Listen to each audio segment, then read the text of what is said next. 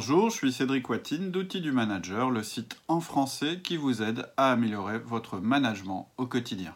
Aujourd'hui, je vais vous parler des personnes qui ont un comportement négatif destructeur. Et en fin de vidéo, je vous proposerai un petit bonus si vous voulez approfondir le sujet.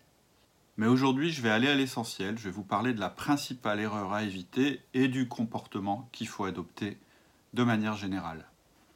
Alors on a tous dans nos équipes des personnes qui sont négatives et destructrices, ou en tout cas qui ont ce comportement.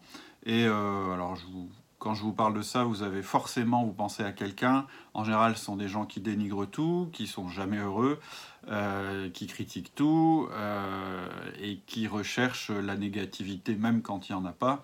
Et en général, ce sont des personnes qui sapent un petit peu le moral de l'équipe. En fait, c'est cette personne qui vous donne un petit peu envie de vous pendre une fois que vous avez terminé une conversation avec elle.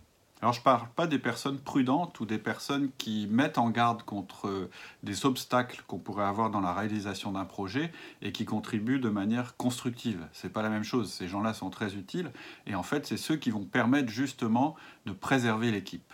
Quand je parle de quelqu'un qui a euh, des comportements négatifs destructeurs, ce sont des, des comportements au contraire qui mettent en danger le projet et qui mettent en danger l'équipe. Et très souvent, en tant que bon samaritain, ces personnes-là, on a envie de les aider. C'est-à-dire qu'on voudrait les faire sortir de leur négativité, on voudrait les convaincre et on voudrait au contraire qu'elles aillent mieux.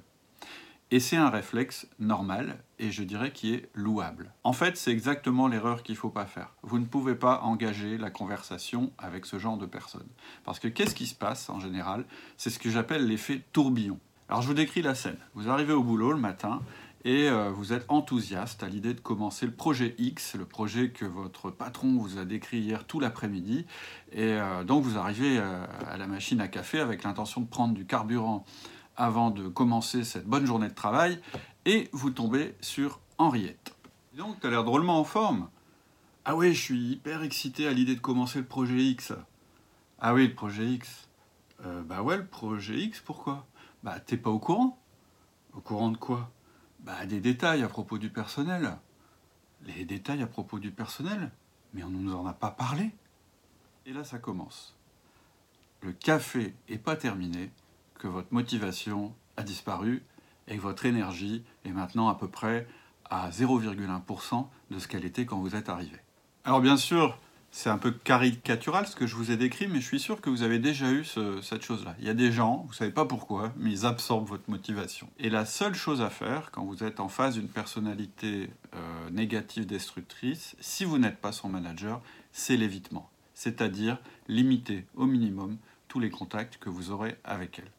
Alors je sais que ça paraît dur. Je sais qu'en faisant ça, vous avez le sentiment de ne pas l'aider, euh, vous avez le sentiment euh, quelque part euh, de la laisser s'enfoncer dans sa négativité, et vous vous dites que si tout le monde fait ça, bah, la pauvre, elle va plus avoir beaucoup de contacts dans l'entreprise. Et vous vous dites, bah, c'est peut-être quand même à chacun de faire un effort, et à moi en particulier, d'aller voir cette personne, et puis de discuter avec elle, de lui donner des arguments un petit peu pour lui remonter le moral. Et c'est justement l'erreur à pas faire.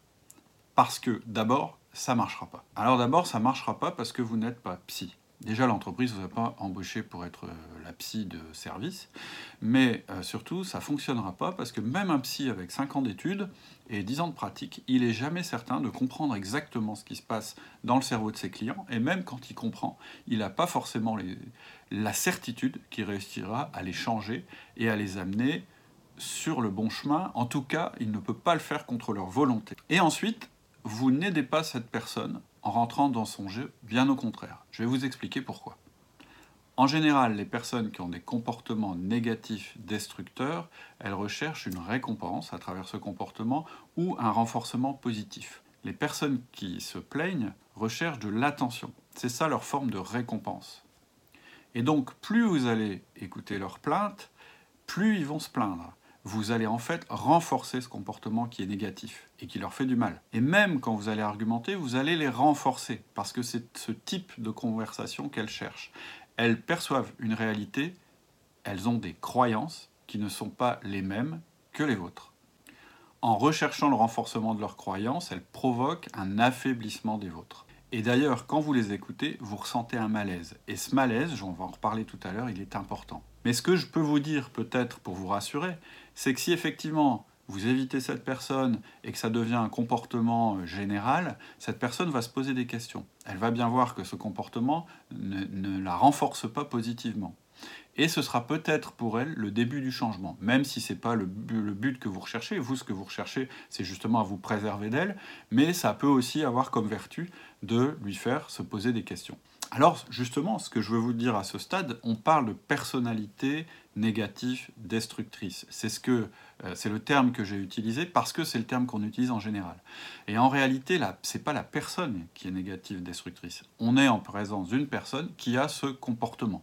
Chez Outils du Manager, on n'aime pas mettre des étiquettes sur les gens et on préfère parler de comportement. Alors avant de nous quitter, je voudrais quand même vous donner une information importante, c'est comment faire pour repérer ce type de comportement. Bah, en général, alors il y a deux choses. La première, c'est l'entrée en matière. Cette personne, pour vous accrocher, elle va utiliser deux leviers. Alors, le premier euh, levier, c'est je suis triste. Et ça, ça va bien fonctionner si vous avez un tempérament S stable.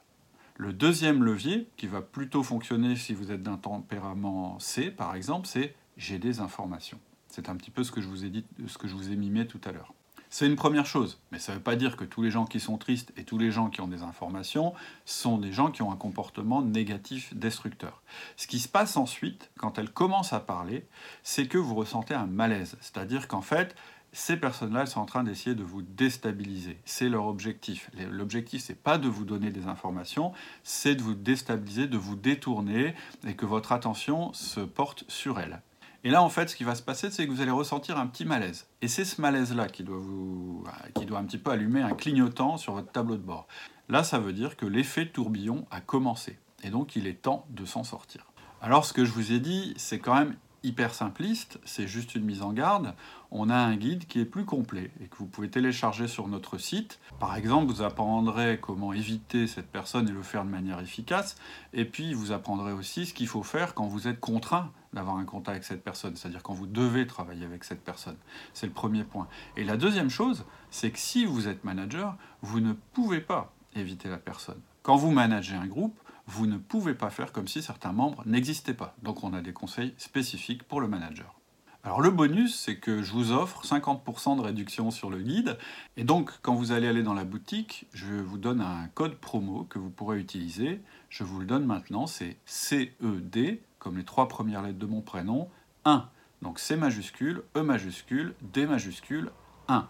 Et ce code promo, bah, il va être valable pendant un mois. Donc je vous donne rendez-vous de toute façon sur notre site ou à travers nos podcasts. Je vous rappelle le nom du site, c'est www.outildumanager.com. À bientôt, au revoir.